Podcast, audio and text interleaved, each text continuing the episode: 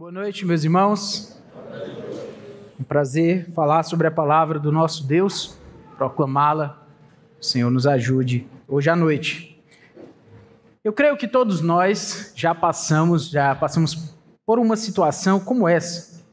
Você estava lá assistindo uma aula e nesta aula tinha um aluno que queria saber mais do que o professor. Todo mundo já passou por algo assim. Talvez você foi até esse aluno e não quer dizer. Pois bem, é aquela situação em que as pessoas ficam olhando meio de lado, mas ele quer saber mais do que o professor, mas o professor está ali de forma paciente, de repente é um professor amoroso, paciente como precisa ser todo professor, e pacientemente tenta levar aquele aluno a compreender. Mas ainda assim, ele é um aluno teimoso, e a cada momento ele tenta tomar a palavra do professor e tenta dizer para o professor como as coisas devem ser, quando na verdade fica claro que ele de fato não sabe como as coisas são. Bom, nós vamos passar por isso hoje. Vamos assistir a um aluno que quer saber mais do que o seu mestre. Na verdade, esse aluno quer saber mais do que Deus. E Deus tem uma lição para ensinar a este aluno teimoso, mas que precisa compreender sobre o que Deus quer lhe ensinar. Nós vamos falar sobre Jonas e a missão de Deus. Jonas e a Missio Dei, que é a missão de Deus. Quero chamar os irmãos, então, para Jonas, o profeta Jonas, a partir do capítulo 1. Se você não souber onde é o profeta Jonas, você vai lá para o índice da, na sua Bíblia, ninguém vai lhe julgar, certo? Chega lá em Jonas, um dos profetas menores, de repente você está aí meio perdido, chega lá em Mateus, vai voltando. Daqui a pouco você chega aí no profeta Jonas. Jonas, a partir do capítulo 1, nós vamos falar muito sobre este profeta hoje, mas eu quero começar lendo a partir do verso 1 do primeiro capítulo. A palavra do Senhor veio a Jonas, filho de Amitai, dizendo: Levante-se, vá à grande cidade de Nínive e pregue contra ela, porque a sua maldade subiu até a minha presença. Jonas se levantou, mas para fugir da presença do Senhor, para Tarsis. Desceu a Jope e encontrou um navio que ia para Tarsis. Pagou a passagem e embarcou no navio para ir com eles para Tarsis para longe da presença do Senhor. Vamos orar. Santo Deus, Todo-Poderoso Pai, obrigado pela tua missão. A tua missão de salvar pecadores arrependidos para a tua glória, Senhor. Para que o Senhor receba a glória, receba o louvor, a exaltação que te é merecida, ó Senhor. Ó Deus, nos ajuda a aprender as lições que o Senhor tem a nos ensinar.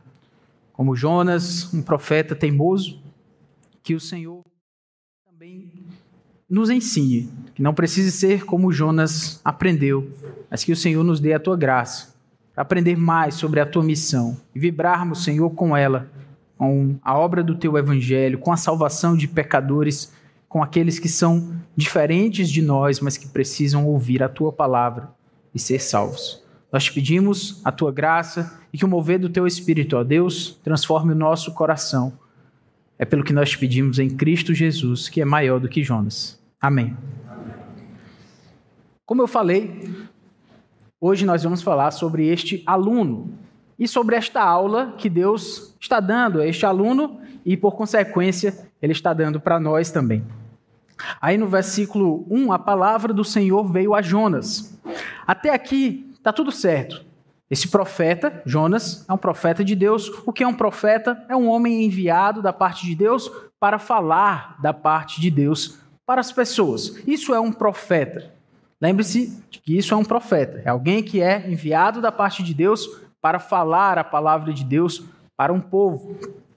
E esse profeta Jonas, o texto de Jonas começa dizendo que a palavra do Senhor veio a Jonas, como isso acontecia com os outros profetas do Antigo Testamento. Até aqui está tudo ok, normal. Jonas é um profeta. Aí dá-se, inclusive, de quem ele é filho, filho de Amitai, dizendo: Levante-se, vá à grande cidade de Nínive, no versículo 2. Eu quero que você compreenda que aqui as coisas já não estão mais como a gente esperaria. Jonas é um profeta e aí ele veio a palavra do Senhor, e normalmente se esperaria que esse profeta do Senhor fosse falar para o povo de Israel, o povo de Deus, o povo escolhido. Mas Deus não envia Jonas para o povo de Israel. Jo Jonas é enviado para esta chamada de grande cidade de Nínive. E eu quero que vocês lembrem dessa expressão, desse adjetivo aí, essa grande, grande cidade de Nínive. Por que, que isso é importante? Porque, de fato, não só era uma grande cidade no sentido de que ela era importante, no sentido de que ela era uma cidade que tinha muitas pessoas, mas Nínive era a capital do Império Assírio. Nós poderíamos falar um bocado aqui sobre o que faziam os assírios com aqueles a quem eles conquistavam. O problema é que a gente não ia ter estômago para falar em detalhes o que eles faziam. Entre algumas, alguns dos requintes de crueldades, de crueldade que eles tinham com os seus inimigos, eles faziam com que os seus inimigos os parentes, né, que eles matavam as pessoas e os parentes daqueles que morriam, eles eram obrigados a levar a cabeça dos seus parentes em uma estaca. Era coisa daí para pior. Em uma das crônicas de um dos reis que se gabavam como alguém que cometia tantas crueldades, comenta-se da descrição lá de uma pirâmide que ele tinha feito. O problema é que essa pirâmide era feita de crânios de pessoas que haviam sido mortas. Já deu para ter um bocado de raiva dos assírios, vocês já perceberam. E essa é a ideia. O problema é que os assírios, eles eram um povo que ameaçava o povo de Israel, ameaçava os interesses nacionais de Israel. E é claro que Jonas, um profeta de Deus, um profeta de Israel, ele vai olhar para os ninivitas, para essa cidade, a grande cidade deles, o grande orgulho dos assírios, que ele vai olhar com muita raiva para esses assírios. Jonas quer que esses assírios morram, esses desgraçados, esses malditos. É isso que Jonas tem na cabeça e no coração. Isso vai ficar claro durante o livro. Jonas odeia os assírios do mais profundo do seu ser. E por razões óbvias. Porque não só eles eram cruéis, como eles ameaçavam ser cruéis com o povo de Israel. Mas essa cidade é chamada da grande cidade de Nínive. No verso 2 ainda diz: E pregue contra ela, porque a sua maldade subiu até a minha presença. Que me, que me faz achar interessante aqui é porque a maldade está no coração do homem. Então todo mundo fazia maldade contra Deus, mas esse pessoal era tão ruim que parece que é marcado ali que a maldade deles chega até o Senhor. E é a esse povo que Jonas é chamado para pregar. Ó, irmãos, eu, eu quero que vocês compreendam que quando Deus, é, se Deus um dia viesse a nos chamar assim de uma forma audível, clara, a gente gostaria de ouvir o quê? A gente gostaria de ouvir uma missão da parte de Deus para pregar o evangelho para pessoas que são parecidas conosco. Pessoas assim, mais ou menos, que vivem mais ou menos como a gente vive, ou pessoas que são pelo menos amistosas, aceitáveis, pessoas que gostam quando a gente fala, e é muito bom falar o evangelho para quem gosta de ouvir. Mas Jonas, ele é chamado para pregar para um povo que, meu Deus do céu, era um povo mau, um povo terrível, um povo que ele queria ver destruído. Mas, de forma muito irônica, e esse livro é cheio de ironias, no versículo 2, Deus diz: levante-se, vá à grande cidade. E no verso 3 diz: Jonas se levantou, mas para fugir da presença do Senhor. Aqui nós começamos a ver que esse profeta é um profeta diferente. Além de ele receber uma, uma missão estranha, diferente dos outros, ele também reage de uma forma que a gente não espera. Ele vai tentar fazer um, seguir um plano, um plano muito, muito interessante. Ele acha que consegue fugir da presença do Senhor. E é isso que ele vai tentar fazer. texto prossegue quando diz que ele foi para Tarsis. Diz que ele desceu a Jope, encontrou o um navio e foi para Tarsis. Bom, basicamente o que a gente precisa saber é que Nínive e Tarsis eram completos opostos geográficos. Então, Jonas fez exatamente aquilo que Deus disse que ele não fizesse. O plano de Deus não fazia sentido para Jonas. E eu acho que Jonas, como aquele aluno muito esperto, achava que ele sabia mais do que o seu mestre, sabia mais do que o seu senhor. Ele achava que a sua sabedoria era tanta que aquele plano não fazia sentido. Então ele vai, de forma muito inteligente, para não dizer o contrário, ele vai para o caminho inverso. Ele vai para Tarsis, para tentar fugir da presença do Senhor. O texto prossegue, diz que ele vai, uh, no verso 4, mas o Senhor lançou sobre o mar um forte vento. Levantou-se uma tempestade tão violenta que parecia que o navio estava a ponto de se despedaçar.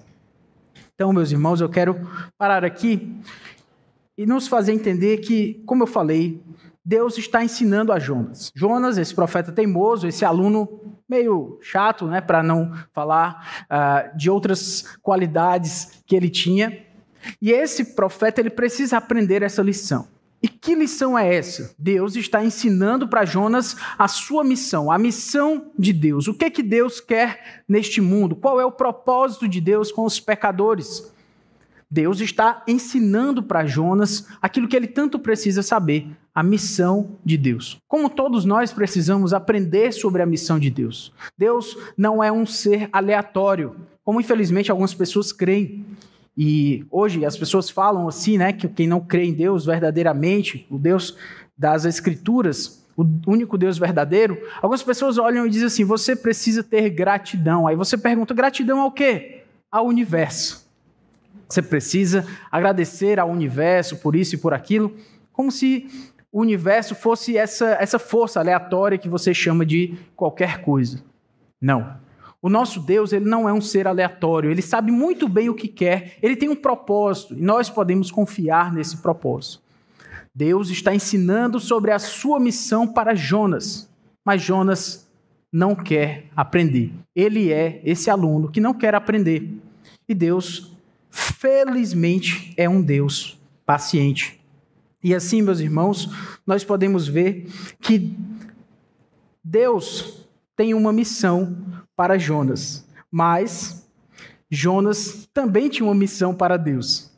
Jonas, ele se acha tão inteligente, tão sábio, que a missão de Deus não é a missão que ele tem ele acha que Deus deveria ter uma outra missão. Vocês estão compreendendo como ele é alguém assim astuto, alguém que acha que sabe mais do que o seu mestre, a ponto de achar que a missão de Deus não é boa para ele, que ele tem uma missão melhor do que a missão de Deus, uma ideia melhor. Eu acho que ele concatenou melhor as coisas, o seu senso de justiça.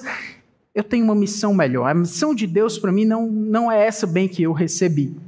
E é isso que acontece. E Deus então começa a sua jornada, como a gente pode ver no texto, de ensinar a Jonas pontos muito importantes sobre a sua missão. A missão dele pregar para esse povo violento, a missão dele pregar para essa cidade.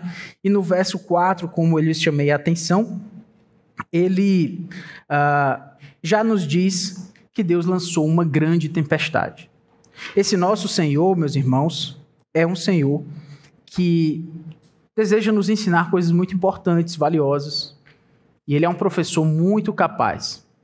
E para ensinar a Jonas, Jonas que não queria confiar na vontade de Deus, que mais ou menos como nós, que quando recebemos de Deus alguma ordem, que não faz sentido para o nosso coração, sabe?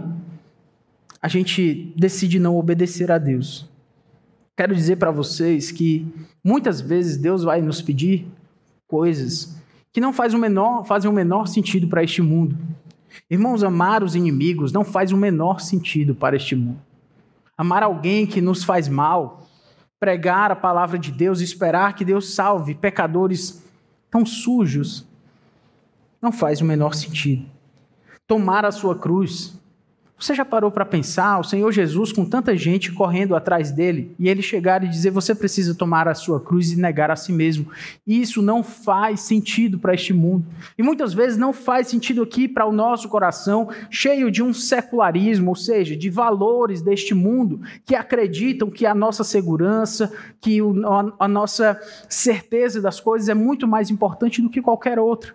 E assim, quando Deus nos manda fazer aquilo que nos que, que vai nos fazer perder, que de alguma forma nos impede de, de conquistar os sonhos que a gente gostaria, a gente escolhe desobedecer. A gente vai para Tarsis, a gente não vai para Nínive, porque Nínive não faz sentido para nós. E a gente acha que tem um plano mais interessante, melhor do que o de Deus. Mas Deus ensina para Jonas. Ensina a sua missão, Deus também nos ensina. Como falei no verso 4, Deus manda uma tempestade. É interessante ver que esse forte vento, uma tempestade tão violenta e o navio a ponto de se despedaçar. No versículo 5 diz: Então os marinheiros ficaram com medo e clamavam cada um a seu Deus. Lançaram no mar a carga que estava no navio, para que ele ficasse mais leve. Jonas, porém, descido, havia descido ao porão do navio. Ali havia se deitado e dormia profundamente. Aqui nós vemos Jonas que precisa ser ensinado. Ele está indo para Tarsis, está nesse navio, tem uma grande tempestade acontecendo e esse homem está dormindo. Os marinheiros estão lá desesperados, tentando fazer alguma coisa tentando ajudar as pessoas que estavam ali, tentando salvar uns aos outros, e o profeta de Israel, o homem de Deus, está dormindo profundamente. Como se ele pudesse se esconder de Deus. Às vezes a gente quer, a gente pensa mais ou menos que a gente é como Jonas. As coisas estão muito difíceis, obedecer a Deus está difícil demais, e vem aquela sensação da gente de querer sumir. De querer que desaparecer de alguma forma, como se a gente conseguisse fugir das circunstâncias, como se a gente conseguisse fugir de Deus. Quando na verdade Deus está ali conosco, do nosso lado, para nos ajudar a obedecer, mas a gente quer fugir, a gente quer se esconder. Às vezes a gente quer ir para o fundo do navio, dormir, como se nada acontecesse. Mas o mundo acontece ao nosso redor e a tempestade está lá com seus trovões e as suas ondas terríveis e o mundo está acontecendo, e você acha que, que ele vai parar para você? Não vai. O mundo não vai parar para você. Você precisa se levantar e fazer a vontade de Deus. Não adianta ficar dormindo lá no navio. Deus vai encontrar você. E neste caso, de forma irônica novamente, no verso 5, uh, ah, aliás, no verso 6, o capitão do navio se aproximou de Jonas e lhe disse: o que está acontecendo com você? Agarrado no sono? Levante-se e invoque o seu Deus. Talvez assim esse Deus se lembre de nós, para que não pereçamos. Oh, irmãos, Deus manda um pagão para ensinar o profeta de Israel e dizer para ele se acordar, porque tem uma tempestade acontecendo. E ele pede para Jonas orar para o Deus dele, porque parece que cada um já orou para o seu Deus, já pediu para o seu Deus, e naquela época era uma bagunça mesmo, a divindade, tinha um deus da água, tinha um deus da chuva, o deus do sol, cada um pedia para o seu deus para ver se eles se, se encaixavam lá, faziam uma negociação para acabar a tempestade. E esse capitão do navio, um homem pagão que não conhecia a palavra de Deus, fala para Jonas: pede aí para o teu Deus, pode ser que ele nos ouça. Bom, às vezes Deus usa pessoas que a gente nem imagina para que a sua vontade seja feita. Como ele usou esse homem aqui e os outros, como nós vamos ver. Mas tem uma razão pela qual Jonas, esse aluno teimoso, não quer obedecer a Deus. Nós já falamos um pouco sobre isso. Mas eu quero chamar vocês para o verso 7, quando diz: Os marinheiros diziam uns aos outros: Vamos lançar sortes para descobrir quem é o culpado desse mal que caiu sobre nós. Eu fico imaginando agora os marinheiros lá juntos e a tempestade acontecendo e eles vão lançar sortes, que é uma forma de, uh, de alguém descobrir quem é o culpado. E Jonas, oh meu Deus, É isso. As sortes caíram sobre Jonas. E aí, no verso 8 diz: Então lhe disseram: Agora nos diga, quem é o culpado por este mal que nos aconteceu? Qual é a sua ocupação? De onde você vem? Qual é a sua terra? E de que povo você é? Nesta pergunta dos marinheiros, que eu imagino que Jonas, na verdade, é uma sequência de perguntas. Tem uma tempestade, mas eles estão fazendo um inquérito aí para saber quem é Jonas. E nestas muitas perguntas, em resumo, eles querem saber qual é a identidade de Jonas. Quem é você, Jonas? Quem é você? E a resposta de Jonas é tão impressionante, meus irmãos, e denuncia tanto a razão pela qual ele não quer obedecer a Deus. Ele diz: Eu sou hebreu e temo o Senhor, Deus do céu, que fez o mar e a terra. Não sei se vocês perceberam, mas a primeira informação que Jonas dá sobre si não é sobre o Deus a quem ele adora, é sobre a sua nacionalidade. Jonas era um patriota. Jonas era alguém que defendia a sua pátria, mas ele defendia a sua pátria com tanta força e tanto vigor que a sua identidade parecia ser superior, marcada pela sua pátria e não pelo Deus, em primeiro lugar, a quem ele devia servir. Ele amava a sua pátria. E pregar para os ninivitas significava ir contra os interesses da sua pátria da sua nacionalidade, do povo hebreu. E ele, nessa hora, como dizem aí na internet, deu tela azul em Jonas. Deu bug, deu... ele não consegue mais entender nada. Deus está me chamando para pregar para um povo, mas eu sou contra esse povo, e o meu povo é o povo hebreu.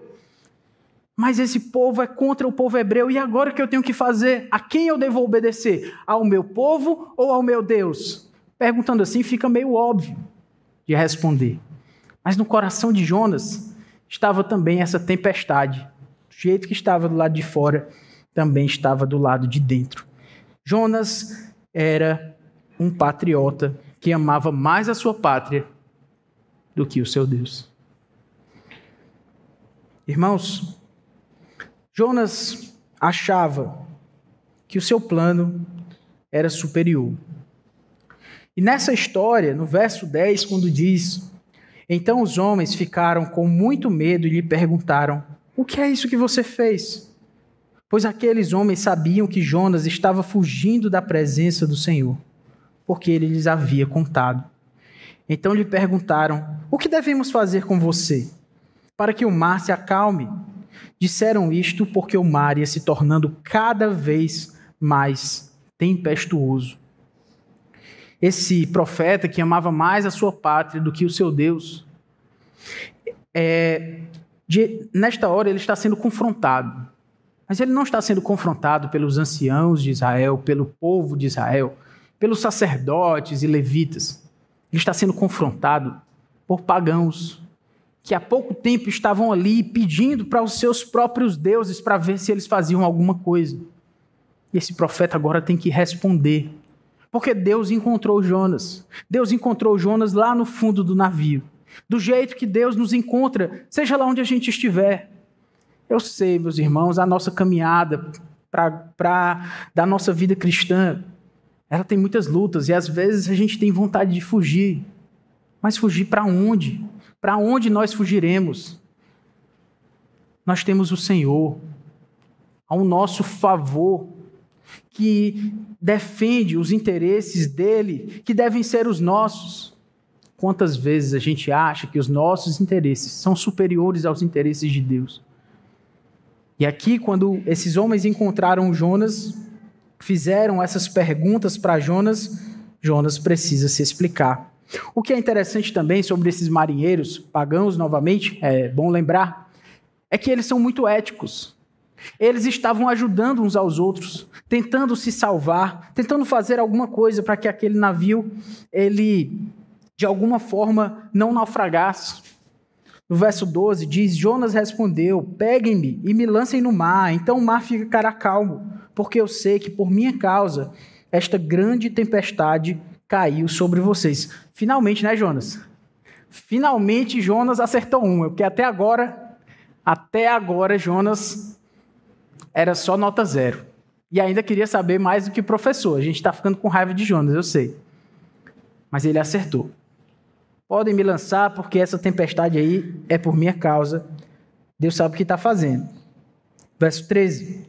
Em vez disso, os homens remavam, esforçando-se por alcançar a terra, mas não podiam, porque o mar ia se tornando cada vez mais tempestuoso contra eles. Vocês estão vendo que esses homens pagãos que oraram para cada um para o seu Deus, que não conheciam o Deus de Israel, eles estão fazendo o indivíduo aqui, que é o responsável pela grande tempestade, diz: pode me lançar no mar. E eles não querem lançar esse homem no, no mar. Jonas estava dormindo, não estava nem aí para eles. E eles estão preocupados com o profeta, para não lançar esse profeta ao mar. De forma muito irônica, novamente, Deus ensinando essa lição para Jonas, de forma, como eu falei, irônica, mostra que esses pagãos, eles têm mais ética. Espera-se de quem menos se espera uma atitude sensata, prudente, correta, de amor ao próximo.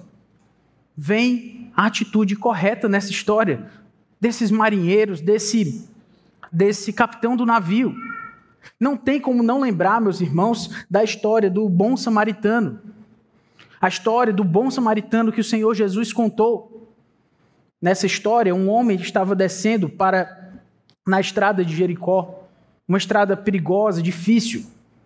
E ele foi, ele foi assaltado, os ladrões bateram nele, ele ficou numa situação deplorável, difícil.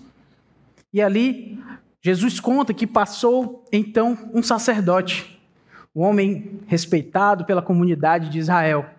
E ao ver aquele homem que estava ali sofrendo depois de ter sido assaltado, ele passou direto.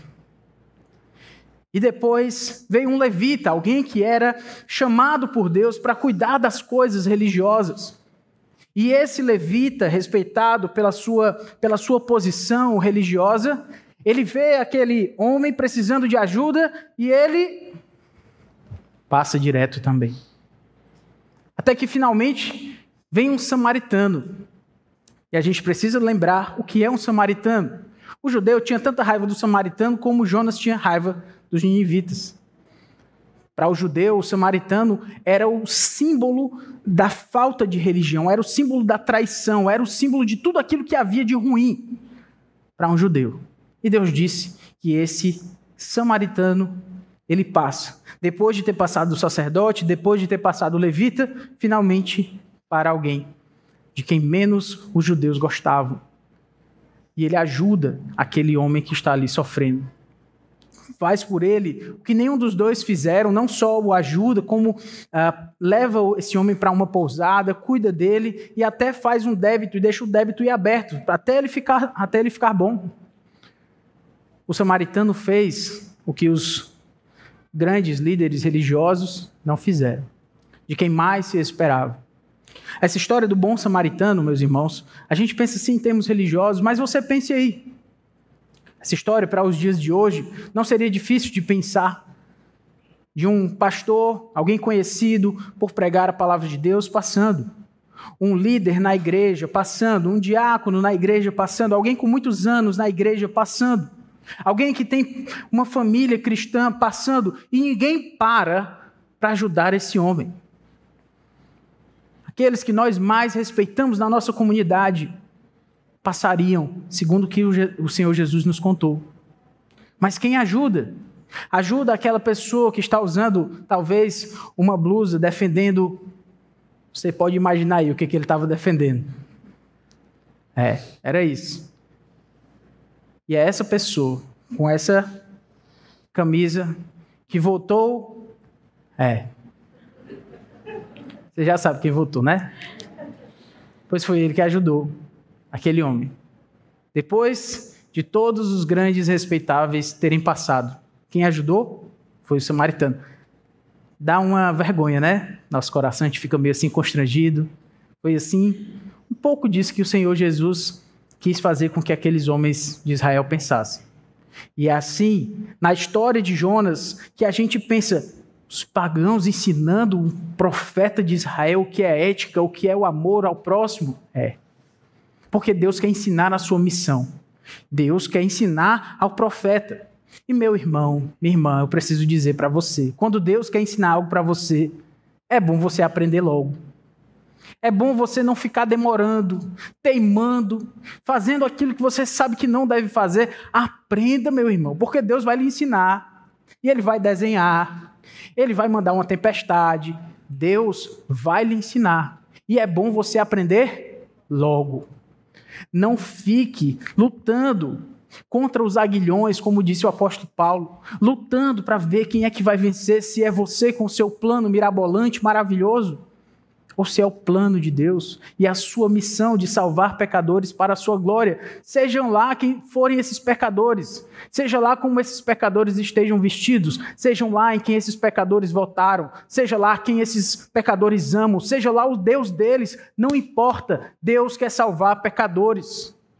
E nós fomos alcançados por essa graça. Se você conheceu Jesus, confiou nele para a sua salvação, Jesus lhe salvou.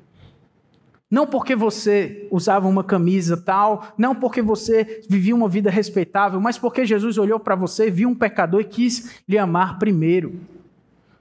Oh, meu irmão, aprenda logo a lição de Deus. Não lute contra o Senhor como lutou Jonas. Muito bem. Deus ensinou a Jonas. Verso 14 diz: Então clamaram ao Senhor e disseram: Ah, Senhor, rogamos-te que não nos deixes perecer por causa da vida deste homem, e não faças cair sobre nós este sangue inocente, porque tu, Senhor, fizeste o que foi do teu agrado. Meus irmãos, esses marinheiros já se converteram. A oração dele é mais, deles é mais bonita do que a fala de Jonas. Se a gente entendesse só o que eles entenderam aqui, mas eu acho que com a tempestade deu para ajudar um bocado a conhecer esse Deus, o Deus poderoso, ficou claro ali quem é que está mandando, é bom obedecer. Fizeste o que foi do teu agrado. Em seguida, os marinheiros pegaram Jonas e o lançaram no mar. E a fúria do mar se acalmou. Porque a aula de Deus é 3D. A aula de Deus, meus irmãos, ela é para a gente aprender. Aquela tempestade terrível se acalmou, porque o profeta foi lançado ao mar. Vocês entenderam porque o Senhor Jesus falou que ele é maior do que Jonas? Jonas foi lançado ao mar e esses homens foram livrados da morte. Jonas foi lançado ao mar e passou três dias dentro do grande peixe, como nós vamos falar. E esses homens foram salvos. Nós fomos salvos. Mas a salvação pela qual esses homens passaram foi a salvação daquela tempestade. Certamente tiveram suas vidas salvas. Jesus é muito maior do que Jonas. O, o sinal de Jonas, como o Senhor Jesus fala. Nós podemos confiar no plano de Jesus para nos salvar, para fazer o melhor para nós, porque Ele nos salva de tempestades muito piores. A tempestade passou. Verso 16: Então esses homens temeram muito o Senhor, ofereceram sacrifício ao Senhor e fizeram votos.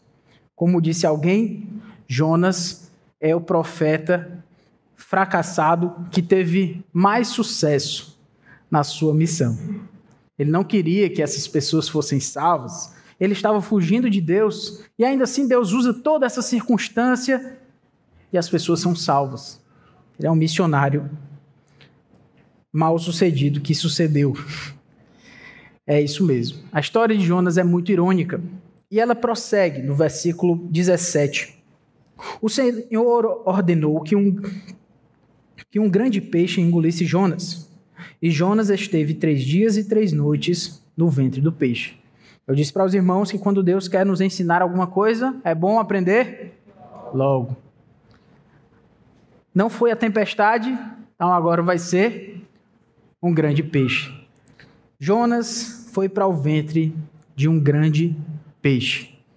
Se essa história é estranha para você, bom, é um profeta que tá, não quer salvar as pessoas, já tem muita coisa estranha nessa história.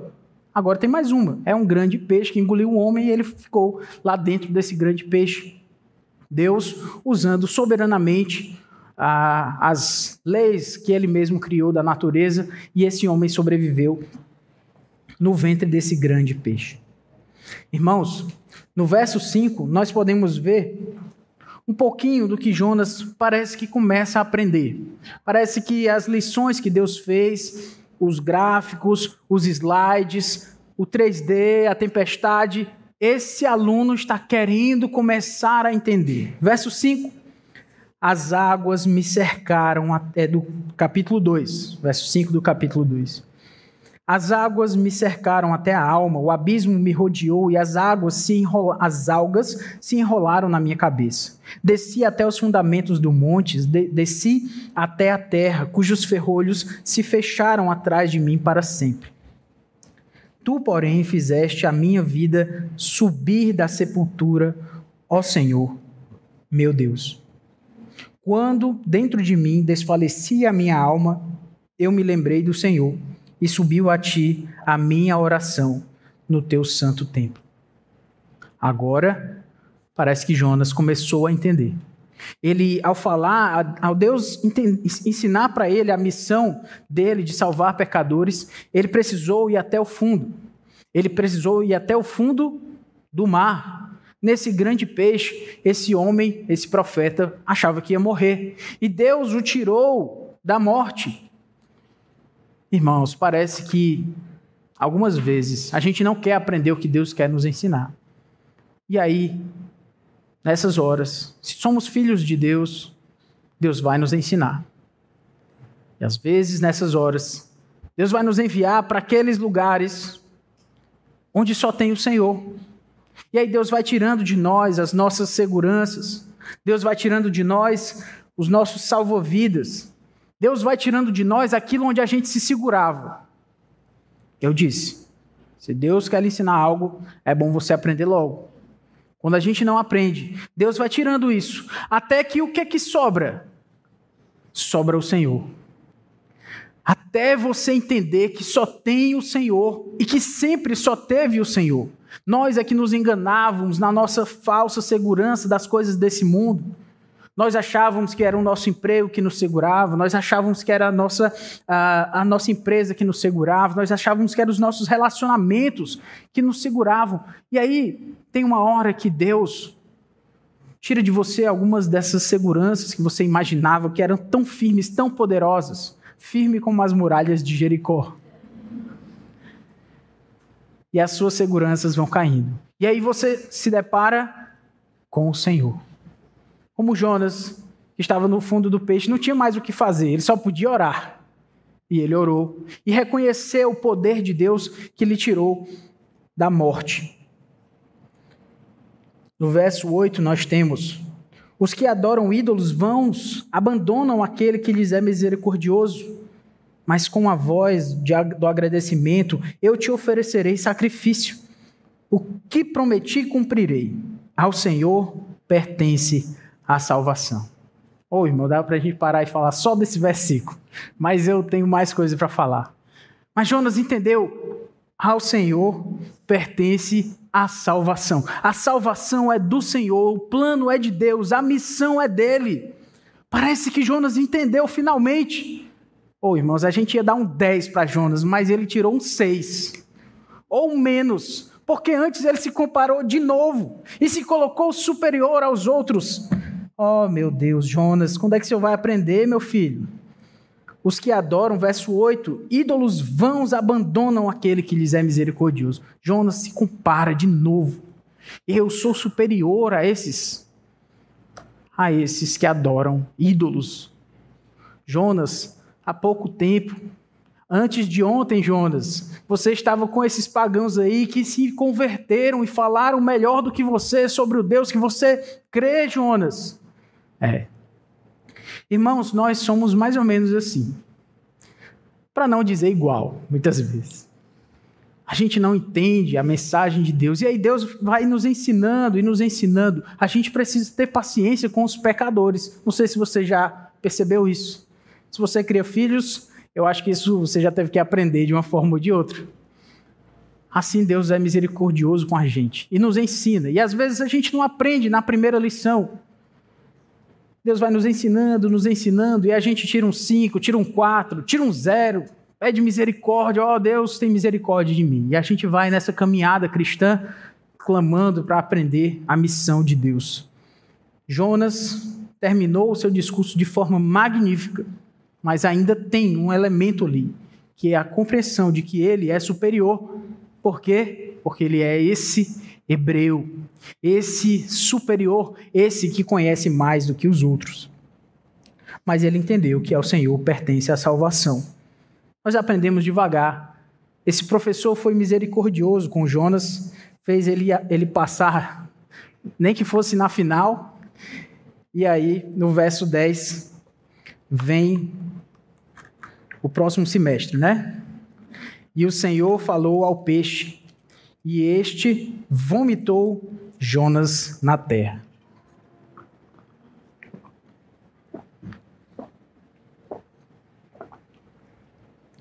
Não tinha vômito mais esperado do que esse, né? Mas é isso.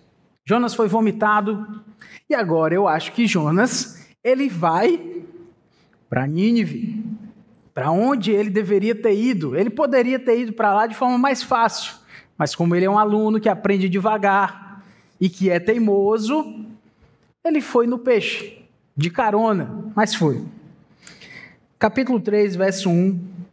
A palavra do Senhor veio a Jonas pela segunda vez. Vamos lá, Jonas. Levante-se, vá à grande cidade de Nínive. De novo, Deus dizendo que essa cidade é grande.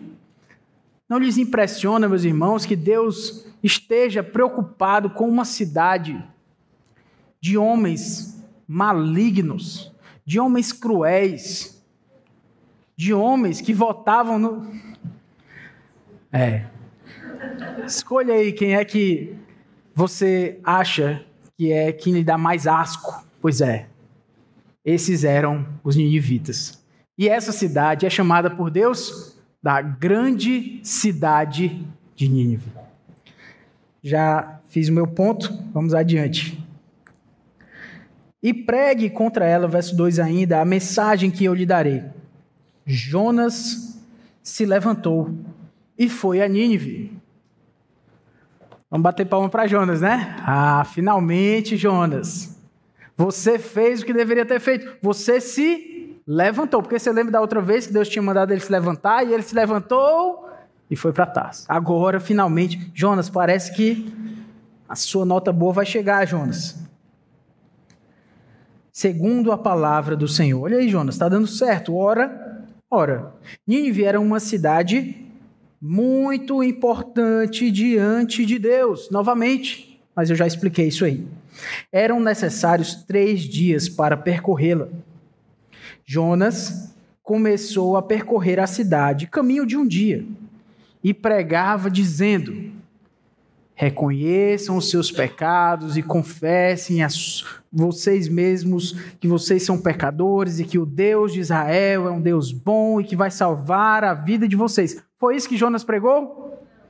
Jonas não aprende as coisas muito rápido. Vocês têm que ter paciência com ele. Que Jonas pregou ainda 40 dias e Nínive será destruída. A pregação de Jonas foi para colocar o terror nos ninivitas. 40 dias, eu fico imaginando Jonas colocando o timer lá do seu celular. Ó. Faltou 40, 40 dias, 39, 38. Jonas estava só esperando esperando que esses ninivitas, pagãos, desgraçados, infelizes, eleitores. É, esses ninivitas. 40 é dias, viu, ninivitas? 40 dias e essa cidade vai ser destruída. Ele obedeceu, mas foi daquele jeito. Mas ele falou a palavra do Senhor. O verso 5: Os ninivitas creram em Deus. Oh, Jonas. Aconteceu exatamente o que Jonas não queria. Jonas estava esperando, eu acho que Jonas estava esperando qual, qual seria o juízo de Deus. Acho que ele estava pensando assim: Deus vai enviar o quê para esse povo? Vai ser fogo? Tomara que seja um fogo assim. Né? Será que Deus vai mandar fome? Rapaz, que esses desgraçados morram de fome.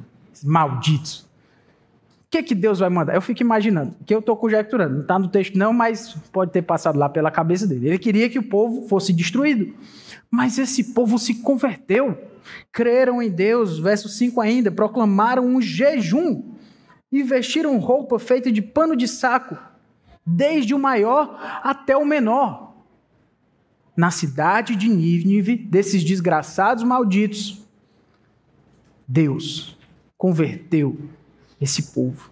Do maior até o menor. Você sabe o que isso quer dizer? É que o povo que morava lá nos lugares mais privilegiados, irmãos, a mensagem de Jonas era para deixar esse povo que ele, eles precisavam entender que eles eram malignos. Então havia injustiça social, eles matavam uns aos outros e ainda faziam atrocidades com seres humanos. A injustiça social não era nada, pois é. Diante de tudo que eles faziam de mal, então, do maior até o menor, do rico até o pobre, salvação. O povo fez um jejum. Novamente, os ninivitas, os pagãos, que não temem a Deus reagem de uma forma melhor do que o profeta. Quanta ironia, meus irmãos. Verso 6: Quando esta notícia chegou ao rei de Nínive, ele se levantou do seu trono, tirou os trajes reais, cobriu-se de pano de saco e sentou-se sobre cinzas. Mandou proclamar e divulgar em Nínive o seguinte: por mandado do rei e dos seus nobres, ninguém, nem mesmo os animais, bois e ovelhas, pode comer coisa alguma não lhes deem pasto, nem deixem que bebam água. Todos devem ser cobertos de pano de saco, tanto as pessoas como os animais. Então clamarão fortemente a Deus e se converterão cada um do seu mau caminho e da violência que há nas suas mãos. Quem sabe, talvez Deus se volte, mude de ideia e então se afaste do furor da sua ira, para que não pereçamos. Deus viu então o que eles fizeram como se converteram do seu mau caminho. E Deus mudou de ideia quanto ao mal que tinha dito que lhes faria e não fez. Jonas, o missionário fracassado mais bem-sucedido da história. Esse povo se converteu, meus irmãos. O rei mandou todo mundo fazer um jejum, se arrepender, porque porque a cidade vai ser destruída. Esse Deus, ele é poderoso mesmo. Vamos pedir a misericórdia desse Deus. Vai que ele muda de ideia. Vai que ele mostra algum amor por nós que somos esses desgraçados. Parece que ele entendeu o que ele era. Diferente do que Jonas entendia. É, Deus não matou esse povo, não destruiu esse povo, não lançou juízo sobre esse povo. No verso 4, aliás, no capítulo 4, Deus vai ensinar para Jonas. Verso 1 do capítulo 4. Mas Jonas ficou aborrecido e com raiva. Ó, oh, irmãos, o povo tinha se convertido. Era gente do maior para o menor. O rei mandou o povo fazer jejum. Que é isso? É uma revolução, é um, é um, é um avivamento em Nínive.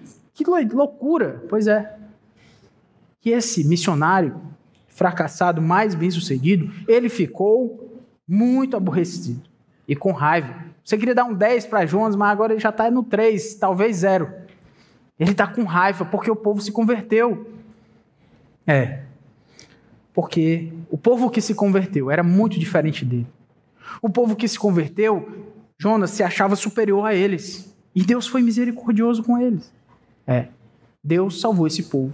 E o profeta ficou aborrecido como muitas vezes, irmãos, nós ficamos com aqueles que pensam muito diferente de nós, que fazem menos do que os nivitas fizeram, mas a gente tem tanto nojo deles, tanta raiva, tanto ódio, que eu não sei se a gente deseja a salvação dessas pessoas. Verso 2: E ele, ele orou ao Senhor e disse: Ah, Senhor, não foi isso que eu disse, estando ainda na minha terra por isso me adiantei, fugindo para Tarsis, pois sabia que tu és Deus bondoso e compassivo, tardio em irar-se e grande em misericórdia, e que mudas de ideia quanto ao mal que anunciaste. Agora, Senhor, peço que me tires a vida, porque para mim é melhor morrer do que viver. Jonas foi longe demais. O que é interessante sobre essa passagem é que, novamente, você quer dar um 10 para Jonas porque ele falou exatamente quem Deus é. Ele fugiu porque ele sabia quem Deus era. A frase, aquilo que as frases aí, a expressão, a afirmação de Jonas, ela está ortodoxamente correta. Foi redundante, eu sei. Ela, ela foi um 10 de Jonas. Deus é bondoso. Deus é misericordioso. Deus, ele faz o bem para pecadores. Eu vou sair de perto de Jonas. Vou sair de perto de Deus, melhor dizendo. Jonas é bom de teologia, mas é um teólogo com muita raiva no coração. E assim, ele pede que Deus lhe tire a vida. Ele quer morrer. Irmãos, ele, ele quer morrer por quê? Porque Deus salvou pecadores que ele tanto odiava. Mas Deus, irmãos, felizmente Deus é um Deus paciente. E ele faz uma pergunta para Jonas. A gente já está com raiva de Jonas, a gente já quer que o fogo caia sobre Jonas, mas nem sobre Nivites.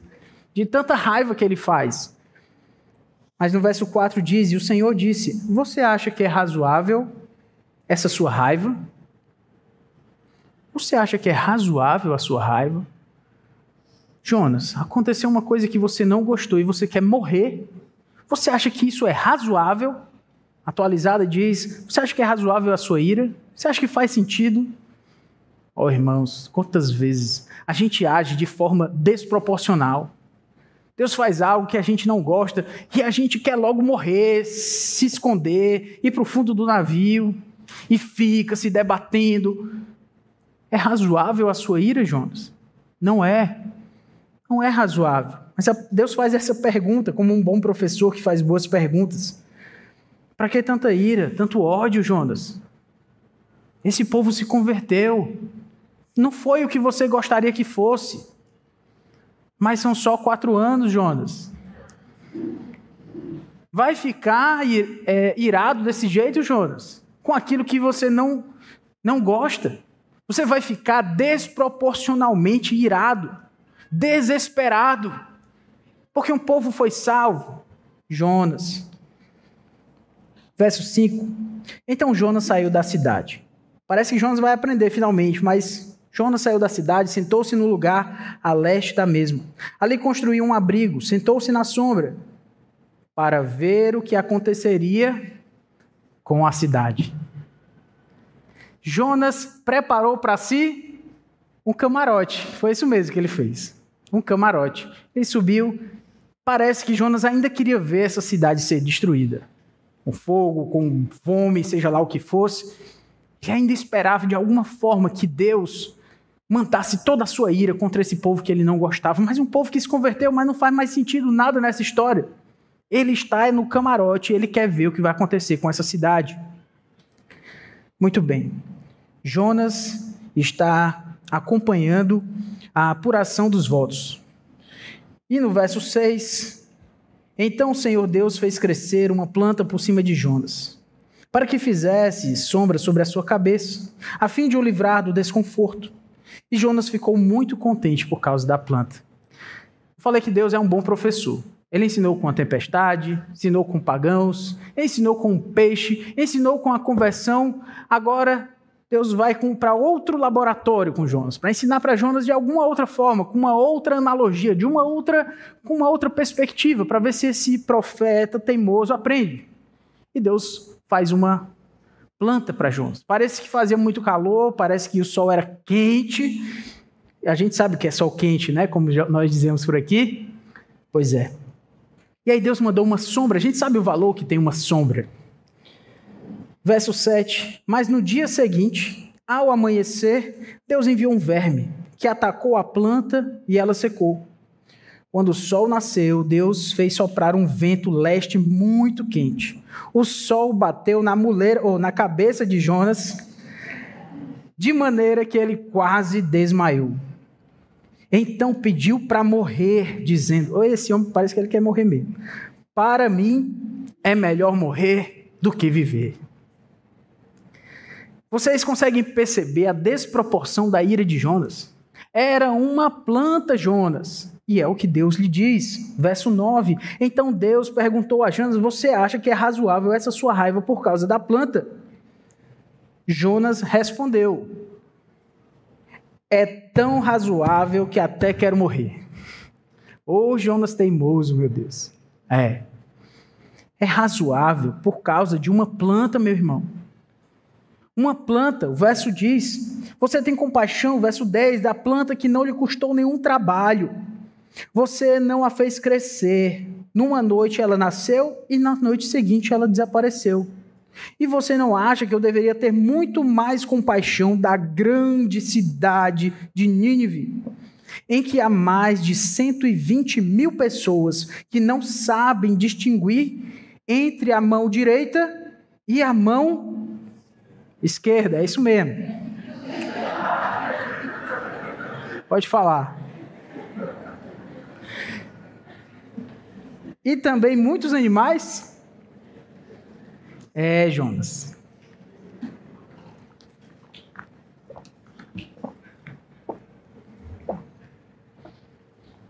A ira de Jonas definitivamente não é razoável, e nem a nossa. A missão de Deus é superior às nossas preferências. A missão de Deus é superior aos interesses, sejam lá quais forem, porque os interesses de Deus são superiores. Deus decidiu amar os mais desgraçados e violentos de uma época. E usou essa, essa, essa circunstância para ensinar um profeta que achava que os interesses do seu país, da sua nação, eram superiores aos interesses de Deus. E numa história grandemente irônica, ele humilha esse profeta e diz para ele: a sua ira não é razoável. Não é razoável você se irar Jonas. E não é razoável você se irar, meu irmão, minha irmã. Você vai se irar, você vai querer morrer, você vai se desesperar por causa de um político. Oh, meu irmão, eu não estou tão não, eu não dou tanta importância, não estou tão preocupado com quem vai governar o Brasil com, por quatro anos, do que eu estou mais, na verdade, é preocupado com quem vai governar o seu coração durante a eternidade. É com isso que eu estou preocupado, meu irmão. Eu estou preocupado com o nosso país? Estou. Sou brasileiro, sim. E sei em quem eu devo votar. Mas, mas, a minha pátria é celestial e a sua, que crê em Cristo, também. E o que acontece aqui não deveria ser razão de nós nos desesperarmos, porque a nossa esperança está em Cristo. Não tem desespero. Tem a sua militância por aquilo que você acredita que é verdade, vá lá e faça. Defenda o que é verdadeiro, o que é correto, o que é justo. Sim, faça. Mas você está lutando por algo terreno. Dê as proporções corretas como Jonas. Ele está desproporcionalmente irado. Dê as proporções para aquilo que deve receber a proporção. Então, se você quer lutar pelo futuro do país, faça. Lute. Mas com a devida proporção. Porque a missão do Brasil não é maior do que a missão de Deus. A missão aqui, debaixo do sol, de fazer esse mundo ser um pouco mais justo, é uma missão legítima, meu irmão mas ela não é maior do que a missão de Deus. Porque Deus salva pecadores. Deus salva os. É. Deus salva aqueles que votam. Deus salva. Deus tem misericórdia daqueles que a gente menos gostaria que ele tivesse misericórdia. Deus salva. E a razão pela qual Deus salva pecadores é porque ele, é o que ele diz aqui. Jonas você não entendeu a proporção das coisas. Uma planta, Jonas, é menos importante do que 120 mil pessoas que não sabem discernir o bem do mal, não sabem discernir a direita da esquerda. As pessoas estão perdidas. Quem não confia em Cristo para a sua salvação está perdido, não sabe para onde vai. E a gente muitas vezes perde a noção do que é proporcional e gera um ódio por aquelas pessoas que precisam, antes de votar corretamente, elas precisam confiar no Senhor Jesus para a sua salvação. E Deus pode transformar, e eu entendo realmente, meu irmão, que nesse momento de eleição, nesse momento dos votos aí, mas eu estou vendo as pessoas, e agora a palavra é a conversão dos votos, não tem palavra mais irônica do que essa. Converter os votos. Oh, Senhor, tem misericórdia. Isso não é razoável, meu irmão. Não é razoável. Lute pelo que é verdadeiro com as devidas proporções, mas uma planta não é mais importante do que uma alma, do que 120 mil almas, do que quantos milhões que votaram. É, uma planta, uma eleição, não é mais importante do que as almas daqueles que estão indo para o inferno. E de repente você, no seu ímpeto de defender o Brasil, você já quebrou as pontes, você já, já não tem mais nem para onde falar, porque você só quer falar para as pessoas que vivem como você, que falam como você e que vestem as mesmas cores que você. Quando Deus enviou Jonas para um povo desgraçado, um povo sanguinário, porque Deus queria salvar a gente ali. A missão de Deus é a missão de salvar pecadores. Ele enviou o seu filho para morrer por nós, pecadores, malditos, teve misericórdia de nós. Essa é a missão de Deus. De salvar pecadores, sejam lá quem forem esses pecadores. Seja lá em quem esses pecadores votaram, seja lá a ideologia deles, seja lá como eles se vestem, sejam lá quais forem as preferências. Deus salva pecadores. Você imagina Jesus vindo aqui a este mundo, andando no meio de pecadores, e ele encontra Mateus, um publicano, um traidor do povo judeu. Logo, Mateus, um publicano, um eleitor do. Pois é. Foi esse Mateus que andou com Jesus, que escreveu o livro de Mateus, que estava ali com Cristo, um publicano, um traidor, mas que foi arrependido.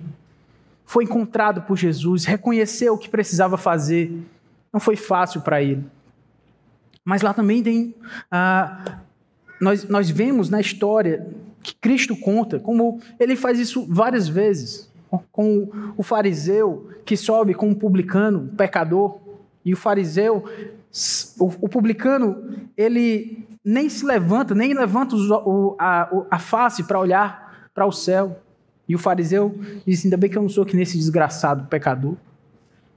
E quem sai perdoado é o publicano. E nós teríamos várias e várias histórias de Deus salvando pecadores, seja lá como esses pecadores estiverem. Então, meus irmãos, é melhor lutar pela missão de Deus. Não lute pela, pela missão do Brasil com mais força e mais ímpeto do que a missão de Deus, porque as coisas devem ser proporcionais. Uma planta vale menos do que uma alma. Uma planta vale menos do que 120 mil ninivitas. Nós precisamos lutar por almas. Nós precisamos lutar pela missão de Deus, por uma pátria celeste. Debaixo do sol desse Brasil, vamos lutar pelo que é certo. Faça o que deve fazer, mas seja proporcional. Ame mais a Deus. Fique ligado nas coisas de Deus. Ame os pecadores. Peça que Deus tenha misericórdia desses que votam diferente de você e de mim. Peça misericórdia. Peça pelas almas deles. E não tenha e não crie ódio e, e uma que é o que está acontecendo com o Brasil. E eu vi pessoas dizendo que odiavam o Nordeste. E eu vi pessoas que se dizem crentes ou que odiavam não sei quem porque votou. Meu Deus do céu. E a gente os crentes no Senhor Jesus Cristo que vivem por algo melhor e maior vão ser contados como esses que nutrem ódio por uma coisa que vai acabar, que tem prazo de validade. Meu irmão, não vale a pena. Não é razoável a nossa ira, meus irmãos. Vamos lutar por aquilo que é eterno, pelo que é justo, mas com proporcionalidade, com as coisas no seu devido lugar. E que Deus nos ajude a aprender a lição. Porque quando Deus quer nos ensinar algo, é melhor a gente aprender logo. Que nós aprendamos a missão de Deus. Vamos orar. Santo Deus, Todo-Poderoso Pai, obrigado pela missão que o Senhor ensinou para Jonas, a tua missão de salvar pecadores, seja lá quem forem esses pecadores. Que a tua graça seja conosco. Que o Senhor nos ensine a ter misericórdia. Que o Senhor nos ensine a olhar para nós mesmos e vermos como nós somos falhos e pecadores. Ocorre que o Senhor é tão gracioso que nos salvou e nos faz ter uma visão mais alta. E que essa visão mais alta, Senhor, seja aquilo que nos mova.